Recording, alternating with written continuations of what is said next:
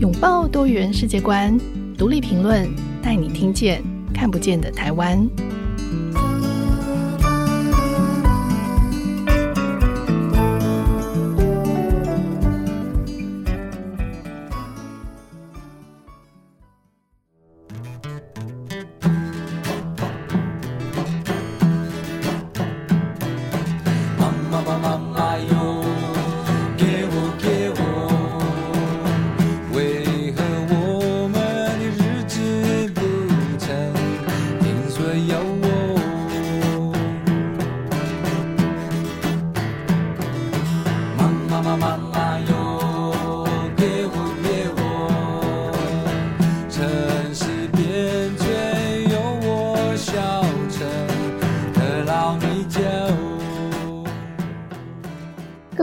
朋友，大家好，欢迎收听独立评论，我是节目主持人廖云章。呃，刚刚在节目一开始，大家听到这一段音乐是呃来自槟榔兄弟的《失手猎人》。那我们今天要访问的来宾，呃，跟这首歌很有关系，因为他是这一张专辑的制作人钟世芳。呃，世芳是我的好朋友，好，世芳也有很多重的角色，他是大大叔音乐图像的创办人。是《流浪之歌》音乐节的策展人，同时也是正大传播学院的副教授。不过，我一直觉得，嗯，世芳是一位透过音乐来回应时代的社会运动者。那《流浪之歌》音乐节，可能很多朋友都有听过，也参加过。那我自己就曾经在《流浪之歌》音乐节听到过来自西非的吉他，呃，伊朗的鼓。还有法国、德国、菲律宾、越南、泰国、冲绳，然后甚至是挪威的少数民族的音乐人的表演。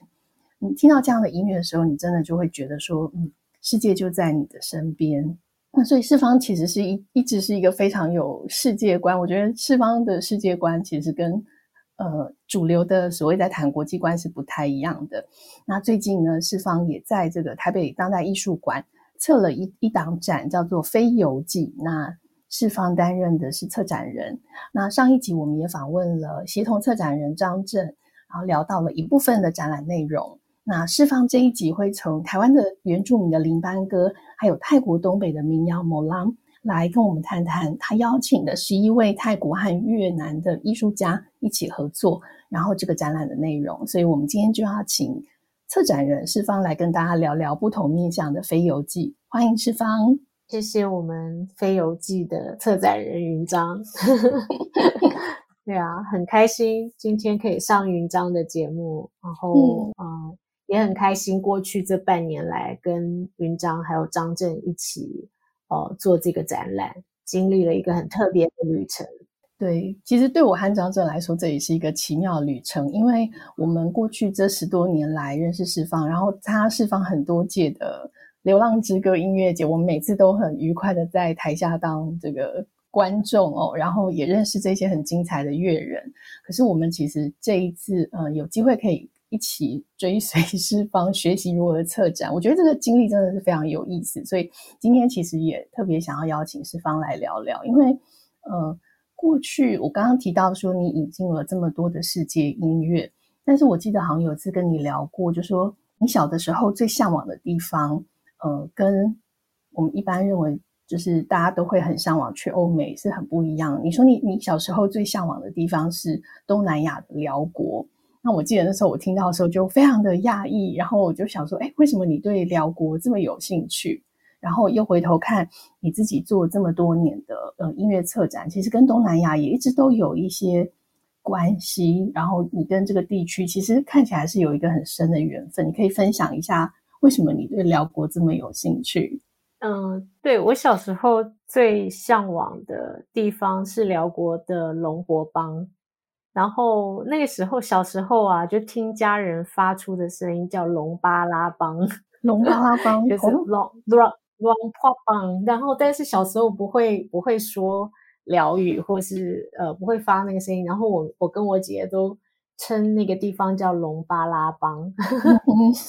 然后那就是从很小的时候，因为可能因为我我父亲他的一个迁徙的路径的关系，就是四九年以后他的迁徙的路径，嗯、然后是从从呃海南岛，然后到越南，然后再再辗转的来到台湾，所以嗯、呃，在这个迁徙的路径上，他也结交了很多的朋友。那当然也有很多海南人早年就移居到越南、辽国这一带。嗯，所以家里面在我很小的时候有很多来自辽国的亲友，嗯，然后嗯，其中有两两三位长辈啊，是我非常非常喜欢，他们就特别疼爱我，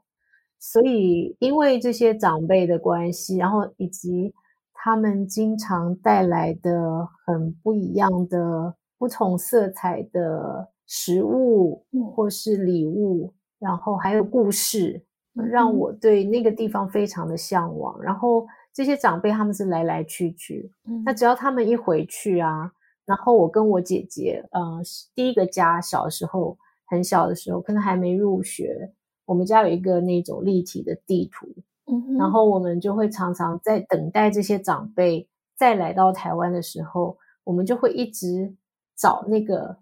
龙巴拉邦在哪里？哦，是。然后那个立体地图就龙巴拉邦那块就被我们戳破了。这是我对于，就是我小时候就是因为很喜欢这些长辈，然后嗯，就是也有这样子的一个情感连接。当然，他们带来的还有文化上、语言上的这些影响。那到了七零年代，有更多呃呃，家里有更多这样子的。亲友或是亲友的朋友或亲友的学生，那因为所谓的逃难，嗯、那有一些人就来到台湾。那我家几乎在周末就是我，因为我父母都非常的好客，所以周末就非常多越南、辽国的学生来家里打牙祭，然后也有人可能放假就没有地方去，就会来我们家这样。哇，所以其实世方其实是从小就是生活在一大群来自东南亚的，你可以说是呃朋友、亲朋好友跟这样子的嗯留学生的身边，所以你对这个区域其实可能比很多人，甚至是更早就开始有有一些了解了。你说很多美好的事物，我记得你好像还说过，你觉得世界的中心就是永贞，对。就龙龙龙伯邦，龙伯邦，龙伯邦。对，永贞也是 因为在他们就是永贞啊，就是在家里的饭桌上，这些地名就是经常会听到，包括海防，海防，嗯，越南的海防。对对对，对，所以这这这就是因为这样的一个背景，所以你后来做了流浪之歌音乐节嘛，就是一直在认识更多其他流浪的人。也许现在这样连接，也许是就是，但小时候当然不会意识到，就是说这些文化对我后来有什么样的影响，因为他们都是非常自然的在生活里面。嗯、然后其实还有另外一支文化是香港的文化，因为我母亲的家族是大部分的亲友都是啊，后来就留在香港。嗯，那所以这个是，我觉得我小时候应该在入学以前，我其实反而不太，就是我的环境的语言。嗯呃，华语就是国语，所谓的国语是很很弱势的。对，所以世芳会讲很多种语言吗？没有，没有，我没有。但是主要在家里，就是我们家的主流最最强势的语言是粤语哦。然后再来就是我父亲的海南话比较弱势一点。嗯、那但是就是，但是我的家家庭生活里面，其实我父亲母亲他们不是彼此不会用。国语交谈，然后我的，然后因为外婆是一家之主，所以我们家粤语就是一个主流语言。对，所以这很有意思，因为我我记得，呃，其实对四方对于，我觉得你对多元文化的包容度是非常高的，就是好像任何异文化在你身上，你就都很快就是可以觉得可以理解、可以接纳。我觉得包含。呃，我们第一次见面是在呃大工大游行，那、嗯、是二零、嗯、对二零零七年的时候，嗯，二零零七年。然后那时候我就就很惊讶，说，哎，为什么就是世芳老师会会跑到这个呃义工大游行的现场来？而且我觉得你对你后来，但我们后来有合作一些呃那个跟越南的歌手的合作，然后我就觉得你在认识或者是在听我们在简报。就是这些移工移民的状态的时候，我觉得你就非常可以掌握那个状况。对，就是原来是这样子。对，这个我之前好像还没有听你说过。嗯，然后我觉得另外就是自己可以开始旅行的时候，也特别啊、嗯呃，对于我也对泰国的文化特别有兴趣。然后我其实大学毕业很想去泰国念书，可是以前嗯、呃，那管道实在是不是像现在有什么交换啊？然后那个时候我觉得那个梦想，嗯、也许我也没有太执着，就是没有。真的往那个方向去努力，所以到现在泰文都没有学好。那但是那个时候是我的梦想，就是大学毕业想要去，想要去。嗯、那时候我还很明确的想要去清迈大学念书。嗯，哇！但是没有，后来没有继续这个梦想，后来还是跟着一般的、一般的潮流，就是往一个英语系的国家去，因为是最简单的。所以我觉得我自己不够，嗯、不够。坚持或努力，可是我觉得你你这样讲起来很有很有趣，是你在很多年之后，你你现在其实跟泰国的朱拉隆功大学也有很紧密的合作关系。对，这好像也是对回应了你小时候的梦想。对，我也觉 得，就是说某方面来说，确实好像也也圆了小时候的梦。对，而且这样子说，就是这样子整个连起来，我就会觉得这一次的策展的。呃，包含这这次的议题，还有呃这一次的这些艺术家们，就是某种程度也是连接了你过去累积呃这么长时间下来的各种的研究，还有你的专案，还有你认识的朋友们。所以，我们来回到来谈谈这个我们的策展，就是当时你为什么会想要用非游记来作为策展的名称？嗯、呃，其实一开始想到是 travel log。这个在文学跟影像上面的一种游记的类型，嗯、那主要因为我们这次展览有两条线，那嗯、呃，刚刚云章也说到了，之前云章访问了呃张震，我们呃其中一个叙事线的呃协同策展人，那其实是这个叙事线，张震跟云章是主脑，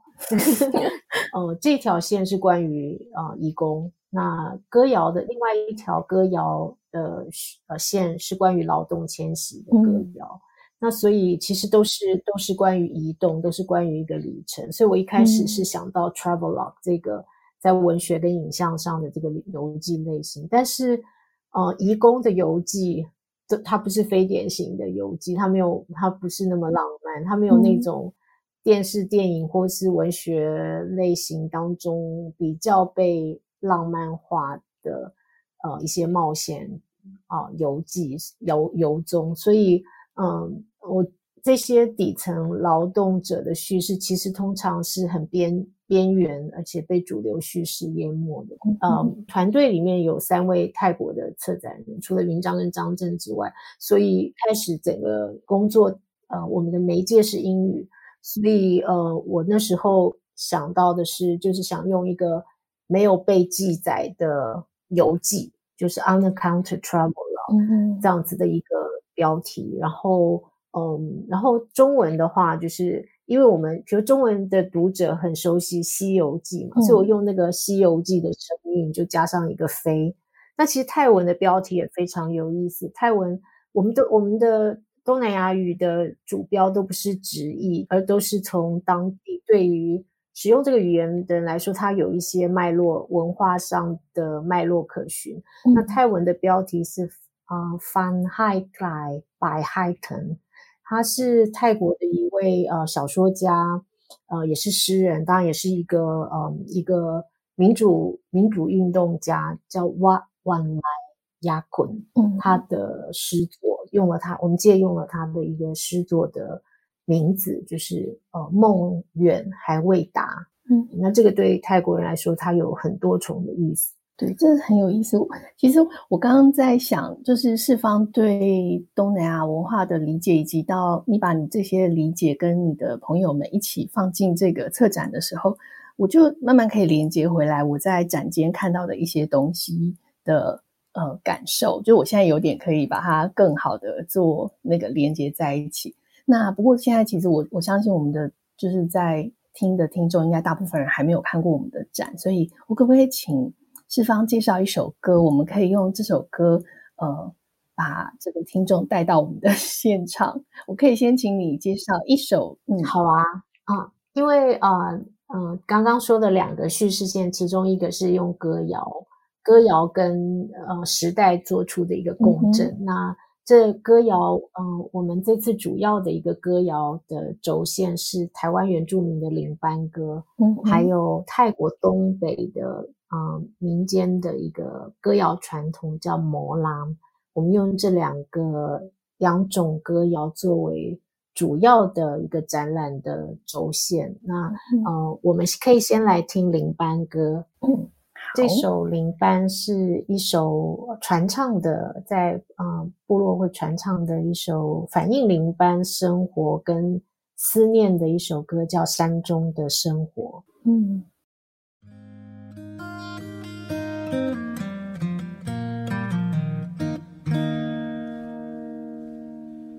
亲爱的好妹妹，想念你。哥哥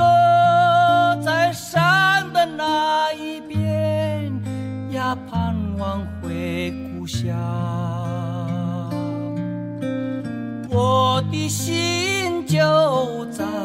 你的心里边，等等呀。一两年，你还是不回心。我想你，想到相思病，眼泪掉下来。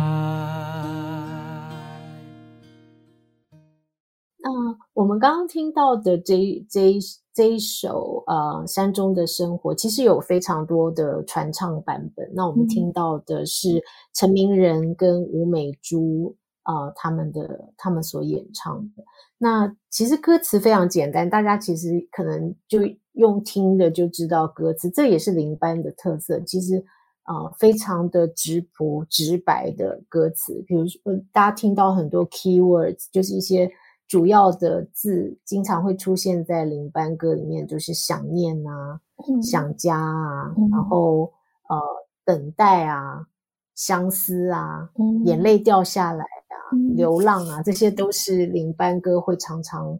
常常有的词汇。那刚刚的歌词前面两句其实就可以把大家可能就可以把那个呃，就是相隔两地的情人。嗯，呃的位置可以很快的标示出来。他说：“亲爱的好妹妹，想念你，嗯、哥哥在山的那一边，盼望回故乡。”那其实这个就是反映了当时的一些长时间待在呃待在呃山林深处工作的一个领班生活的写照，就是他那个都不是短时间可以回家的。嗯，然后所以就会非常想念。家人或情人，嗯哦，所以在这里面就会有呃，或是另外一个情形是，其实早年上领班的有有呃，他们有时候是跨部落的，那所以也有女性，也有些女性上领班，所以在领班里面，年轻的男女也会产生情愫。但是这一个领班工作结束以后，大家会各自回到部落，那这这样子的歌谣也同时会反映这个呃。短暂的相聚，然后离别后的那种呃思念，对，所以呃从领班歌，然后接下来你因为在这个展里面对照的一，我们有一个房间都是各式各样的林班歌，还有其实当时回应时代的歌曲，有一些其实歌曲台湾人常常会也还蛮容易朗朗上口的，像是那个。台湾好，对台 台湾好。那时候我我看到歌词的时候，我吓一跳。然后你就说，其实那个呃，台湾好这首歌，大家会觉得是反共歌曲，可是其实它的曲调是是阿美族跟卑南族的传唱歌谣。对啊，对对对。然后我觉得这件事情应该很多人都不知道。是是，刚刚嗯，云章有提到的，就是我们这次展览其中一个展间，也是接续着移工的。嗯移工的旅行路径，就我们移工的这个游历路径，一直到就是从我们是回溯到一九九零年代。那其实呃有一个展间就叫《流浪记》，刚刚我也说过，林班的一个一个林班歌里面常见的一个呃 keyword 是流浪，嗯、就是它其实反映它虽然是一个常被使用的词汇，然后有时候我们会觉得使用很多你。嗯，就会很很习惯这个流浪。那但事实上，这个流浪在领班歌或是领班所延续出来的呃不同背景的原住民劳动歌谣，其实它反映的是原住民一直在这种持续的不安定的状态。嗯那嗯，所以我们就以呃《流浪记》那作为这个展间的命名。那这个展间是呃用以一九五零到一九九零年代作为一个断代，然后我们用云章也有提到的，就是我们其实用歌词墙的方式，然后还有历史档案，然后声景、声音的风景、声景，然后呃书信，然后录音，还有啊、呃、录音出版，还有一些纪实影像，跟这些歌词交错做叙事。那所以大家可以在墙壁上看到，就是从郑轩的歌词。歌曲一九五零年代，那到到呃林班就是开始国民政府来台湾，然后开始也是进入到一个新的林务政策、林业政策的时代，然后原住民呃又被编整到到山林里面去工作。那呃这个呃这段时间的林班歌呃所反映的时代，然后再进入到六零年代原住民跑远洋的时代，嗯、然后。这个劳动的场景开始改变，但是它仍然是一种从林班歌所呃所变异出来的一种劳动歌曲，然后再到了就是台湾的一个经济发展非常蓬勃的时代，就是大量的呃建设工程开始，那很多原住民就在工地里面工作，那特别多原住民做的是板模板模的工作。然后再到九零年代的原住民传唱歌谣，反映的一些呃社会现实的问题，包括这种流浪后面的后面的呃呃，他所共振出来的原住民的原住民的呃源泉的源泉的这些意识，也在这些九零年代的传唱歌谣里面呃反映出来。那刚呃云章有讲到那个一九五零年代，就是。呃的爱国歌曲，对，就是台湾好，对，它其实是部落传唱的曲调，然后它也被后来改成哦、呃，就是宣宣扬林务的一些，就是宣传歌曲，就是说哦、呃，要保护山林啊的，呃，所谓的保林歌，嗯、就是这些曲调后来就是会被当成政治宣传或是政令宣传的的的歌曲，是对，因为这是来其实想我这样觉得。他也非常的聪明，因为他直接挪用了大家熟悉的曲调，然后重新编入新的歌词，所以他他就某种程度就把它变成一个很好的政令宣导，因为他已经有一个就是被呃熟悉的一个基础，所以这个跟我们后面要谈到的这个泰国的移工的 Molam 其实好像也有一些很很相似的地方哦。对，不过。呃，可能很多人不知道 Molam 是什么，可不可以请世芳解释一下泰国移工的 Molam 是什么？我们要不要先也可以听一首 Molam，让大家先感受一下它是什么样子的歌曲？好。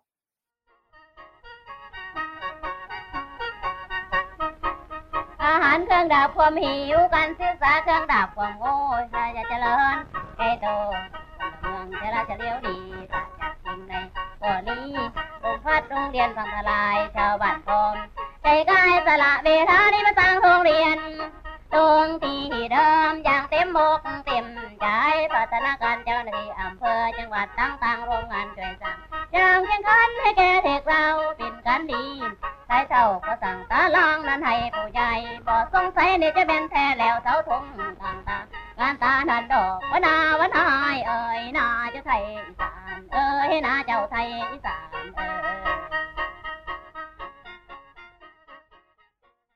我们刚刚听到这个节奏很轻快的摩朗，这是很典型的摩朗的叙事，特别是音乐上跟节奏上的叙事。大家可以听到有一个很特殊的乐器，就是竹声。嗯，那这个声呃，也有人称它为辽声，那是因为。因为摩朗，摩朗是来自呃泰国东北伊善地区以及寮国寮族的文化。嗯，那嗯，这首歌很轻快，但其实它的内容也很很有意思。它其实反反映了一个时代，就是冷战背景下，呃，泰国政府在泰国东北伊善地区，啊、呃、所做的一一个，也是一个政令，其实跟我们刚刚在讲领班，嗯、包括呃宣导的政令、灵物的宣导政令很像，但这个这个背景也跟呃冷战这个背景有关。那它其实是呃放在一个美国新闻处当时帮泰国政府拍摄的一部呃宣导片，叫做呃社区发展宣导员。那所以那个内容其实都是在教育，就是说哦，我们社区发展宣导员他很重要，他带来了一些，比如说怎么样社区的清洁啊，还有呃医疗啊、教育啊的重要。那在在在这些政令宣导的背后，就是一个宣扬大泰中心的，就是以泰国中部这样的一个暹罗暹罗中心的一个意识，因为。其实啊，寮、呃、文化跟泰国中部的这个暹罗文化，它其实是有个很不一样的，在语言跟文化的承袭上是有一个差有差距的。嗯，所以泰国东北的呃人，他们不被认为是泰国人吗？对，其实他们是伊善的这个地区，他们是寮寮人。嗯、那呃，那摩浪特别就是一个泰国东北伊善寮人，他们承袭身份、知识或是信仰教诲的一个非常重要的媒介。对，那他跟呃中泰的一个在政治跟文化上的身份是不太一样。那当然在语言跟文化上，他们更接近现在的辽国。那但是呃，一善的辽人他们也。在国族身份上面，他们也不认为他们是辽辽国人，所以事实上，嗯，摩浪某一个程度也也在试图建构出一种非辽非泰的族群身份。嗯，这其实是台湾比较难理解的，因为这样子的跨境这种跨文化，它可能是同一个文化区，但它是被分割在不同的国境之内。对所以它可能就像你刚刚说，它是非辽，但也非泰，但它就是属于自己一个独有的特殊文化。对，嗯、我想这个呃，在泰国东北除了聊文化之外，还有其他的呃族群文化也是这样。那另外一个边界其实也是、嗯、也是在这个伊伊善泰国东北地区，另外一个边界是呃说高棉语的四个省，就是在在。在柬埔寨边界的，像苏林啊这些省，他们他们说的是高棉语，嗯，对，所以在认同文化跟呃政治身份认同上会比较复杂。那这这当然也衍生出，比如说像伊善人的认同问题，也衍生出这些年来就是很多可能在台湾我们远处经常听见，也许很陌生，但会听见所谓的黄红的这种。哦，是哦，红衫军、黄衫军，对对，那这这其实都有一些源头，就是跟这个身份认同有关。嗯哼，对，所以很有意思的是，其实我们觉得好像是不相干的两块，从林班歌然后谈到摩拉，可是你看起来那个发展的背景，还有就是这个歌曲之所以被传唱，它后来怎么样被运用，好像在不同的地方却有很相似的发展脉络。所以我好奇的是，那为什么会四方想要把这两者放在一起呈现？你觉得，嗯，台湾原住民和泰国东北的这些移工之间，他们有什么共同点吗？其实一一个就是，呃，从歌谣来看，其实劳动迁徙，呃，一直都是在，不管是从林班或是当代摩浪其中的一支，就是有非常多这样子，呃，反映他们的。劳动迁徙的一些背景的歌谣，比如说像摩浪有一个时代的，有非常多关于就是东北人去沙乌地阿拉伯工作的歌曲。那其实，在原住民的呃社会里面，也有这一些歌谣或故事，或是说呃也有也有阿美族的阶级是有那个反映他们去沙乌地阿拉伯的这个这个年龄阶级的的阶级命名。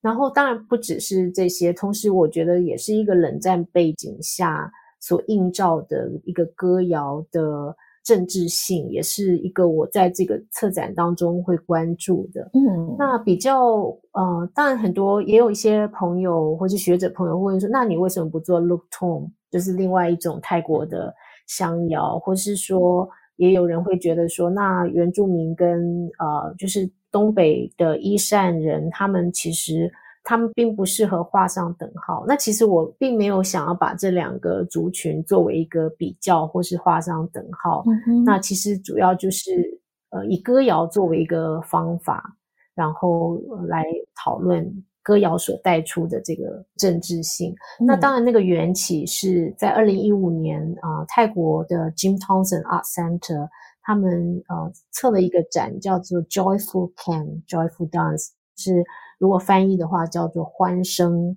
乐舞 Can，就是那个刚刚讲的那个竹声或寮声。嗯，那个展览我觉得做的非常的好。他们透过 Mawlam 的文物还有唱片史料文本，呈现冷战背景下毛狼的发展跟变异。其实我觉得，嗯，当时他们也强调他们是，嗯，这、是一个非学术或非音乐工业的一个继续。那在看这个展览的时候，虽然 Jim Thompson 的艺术中心，它其实在曼谷闹区的一个安静的巷尾。那在那个展间里面，我其实感觉到，我好像听到的，我在看着这些毛狼的文物跟呃文本的时候，我也听到了台湾林班歌的一种唱答。嗯，就是林班跟摩狼，他们其实在同样的。时代背景下，他们是相互在唱答的，等于是《飞游记》最早的启程是在这个展间里面。嗯，是，我觉得其实世芳真的说起这个策展的故事，他就可以。把很多背后的脉络讲得很清楚，而且很有趣。因为好几位策展人，就是世芳也在很多年前介绍给我们，所以其实都是认识的朋友。那我们先在这里稍微先休息一下，我们稍后再回来继续听世芳说更多艺术家的故事。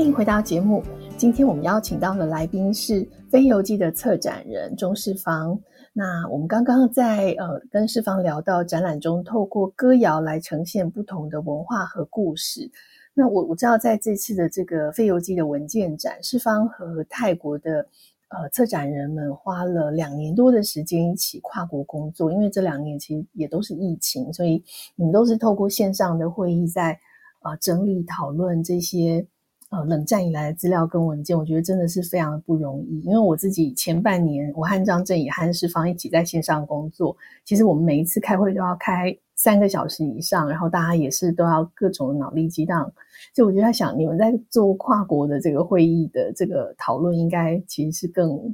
更辛苦的哦。那可以请世芳介绍一下你这几位泰国策展人的好朋友吗？好。呃，这几位是我的在泰国的多年来就是嗯、呃、认识的好朋友，在不同的时代认识的。嗯、那先呃介绍，就是当然在这个展览后面有一个很重要的，嗯、呃，就也影响了我这次整个就是在策展方向的或是方法上的的进行，嗯、那就是 Bridia Gawiwon 那刚刚提到二零一五年的那个摩兰的展览，那他也是主要的一位策展人。那他其实，在泰国一位呃非常活跃也非常重要的策展人。嗯、那他是 Jim Thompson Art Center 的艺术总监。那我觉得他的他是一位非常优秀的策展人啊。他过去策的展跟他的。嗯，他在策策展路径上面的那种规划，其实给我很多的启发。嗯，所以我先介绍 Gridia Gawiwon。那可能大家呃，在当代艺术圈，很多朋友应该都认识他。他也是呃前两届的光州双年展的呃策展人之一，韩国的光州双年展。嗯，然后另外一位是我呃我的非常非常老的朋友，就跟云章张正。一样，就是那个不是因为不是因为云章张正很老，而是我们认识时间很久，然后我是在一种价值观非常相近，然后你不用多说什么，就是就是可以一辈子同行的朋友。那他跟我觉得就像云章跟张正跟我的这样子的关系一样，是 Tanong Chapati。那他是泰国非常资深的伊平人，那他自己是东北人，他是伊山人，然后他的那个东北认同非常非常的强烈，所以在这个策展的分工上，他主要带进来的是，呃，跟整个呃东北摩兰跟整个东北人身份建构，这个他提供了很多的历史面向。那那些历史面向有一些可能就是在主流叙事里面会被忽略的，或是呃不便说的一些故事。是在分工上，他是扮演这样的角色。然后第三位是阿提木山，阿提木山是因为呃前面两位朋友的关系，然后认识他。那我认识他的时候，他正好在做，他正好在提。他的硕士论文，他硕士论文就是写摩拉。那其实他是一位非常重要的摩拉研究者。那他自己也来自一个摩兰的展演的家族。那所以他这次，因为他在过去的 Jim Thompson 的策展，以及 Jim Thompson 的这个摩兰的延续的一个展览，叫做摩兰 Bus，就是摩兰公车这个计划里面，他也担任策展人，所以。这一次我们邀请他加入，主要的分工是在冷战背景下的摩狼这个、嗯、这个脉络来做策展。对，这三位策展人的，因为都因为疫情不能够来台湾，但我们有看到他们拍的这个跟大家说话的影片，然后就可以感受到这三位非常精彩，而且我觉得他们透露，呃，他们展现出来他们的那种热情，还有他们那种。就是质地，真的会让大家看见一些不一样的，嗯，我觉得是不一样的东西。因为这些年来，呃，泰国的议题或泰国的影视，很多的文化在台湾是很受欢迎的。但我觉得《非游记》的这个展，还有透过三位策展人以及呃这些艺术家们他们的作品，其实是会让我们看见另外一个，其实我觉得很少进入台湾人视野的这个泰国。就也许不能说泰国，泰国东北，嗯，对，我觉得它它更加的立体，嗯，那艺术家的这个背景跟他们的作品，我们就欢迎大家到现展览的现场去亲自感受，嗯，我们有很多很精彩的泰国跟台湾的艺术家，那还有就是呃五位呃策展人跟我还有策展团队一起建构起来的文件展，嗯。那最后一题想要问世芳的是，从策展人的角度，就是世芳，你会希望《非游记》可以带给台湾的观众什么样子的理解跟感受？就是我收到了一封信，然后是我的，就是我的牵手他转给我的信，那是他的朋友，嗯、我不认识的朋友，他带着他的小孩去看了《非游记》，然后这一封信的标题是说。孩子意外的喜欢这个展览，嗯，然后我其实昨天非常的，我收到这个信，其实我蛮激动的，因为我其实觉得这真是，我想是我张正云章还有其他策展人我们想要做的事情，就是，嗯，我觉得收到这样的讯息，会比任何的专业艺术评论的回应都让人感到开心。那这个展就是希望每一个人、每一个孩子、每一个人。走进这个展览空间里面，他们都可以找到他们各自的位置，看、听或用身体去感受，经历一趟不一样的旅程。嗯，然后这一封信里面特别拍了两个展间的照片，其中一个展间是第一个展间，就是那两个孩子一进去就坐在第一个候机室展间，看唱四方，然后不愿意离开，然后父母就。已经很快就看完，就是继续去看展，就把他们留在第二展间。然后另外一个展间，他们停住很久的是九九九一次的榻榻米空间。然后他们把所有的歌谣录音都听完，然后开始比较哪一首歌比较好听。哇！我想这都是我们，我们虽然他们三位不在现场，但是我想这是我们做这个展览，我们我觉得嗯，希望能够带给观众的。大概就是这个，是是，对我呃，我我自己也有收到一些呃朋友的回馈，就是也有朋友带着国小的小孩呃去去看这个展，然后我就很好奇说，但他们看得懂吗？那他就说，呃，我觉得小孩子看不看得懂这件事情，呃，没有关系。但是他在那个体验的过程，他会不断的问问题，他会问说：这些人为什么呃在这里？然后这些人就他们他们看到我们展间里的布置，还包括就是在那个呃原住民歌谣的那那个展间里面的那些墙上的这些歌词，就小朋友有很多的好奇，然后他就会问他的爸爸妈妈。所以就是我们的那个朋友就说：“哦，我本来对这些事情没有那么理解，但因为我要还回答孩子的问题，所以我就必须就是以我的理解来告诉他。他就觉得那好像也创造出另外一种亲子之间的关系，不是呃只是生活上的，他们可以一起在知识上或在认识世界上有更多不一样的呃方方式，然后看见不一样的世界。对，我我觉得这就是一个这他。”对，展览，它的确就是一种跟社会沟通。那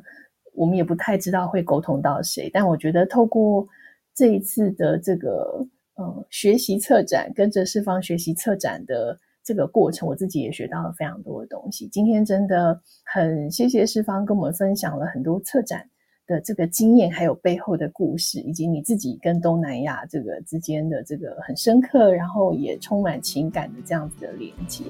那也很欢迎大家可以呃留言跟我们分享你到当代馆看展的体验或想法。那最后要谢谢大家的收听，如果大家喜欢我们的节目，可以在收听平台上给我们五颗星留言或者写信给我们。那这一集的节目就到这里。独立评论下一次更新会是在七月十五号，那请大家继续记得收听，我们下次再见，再见，拜拜。谢谢云章的邀请，听众们再见。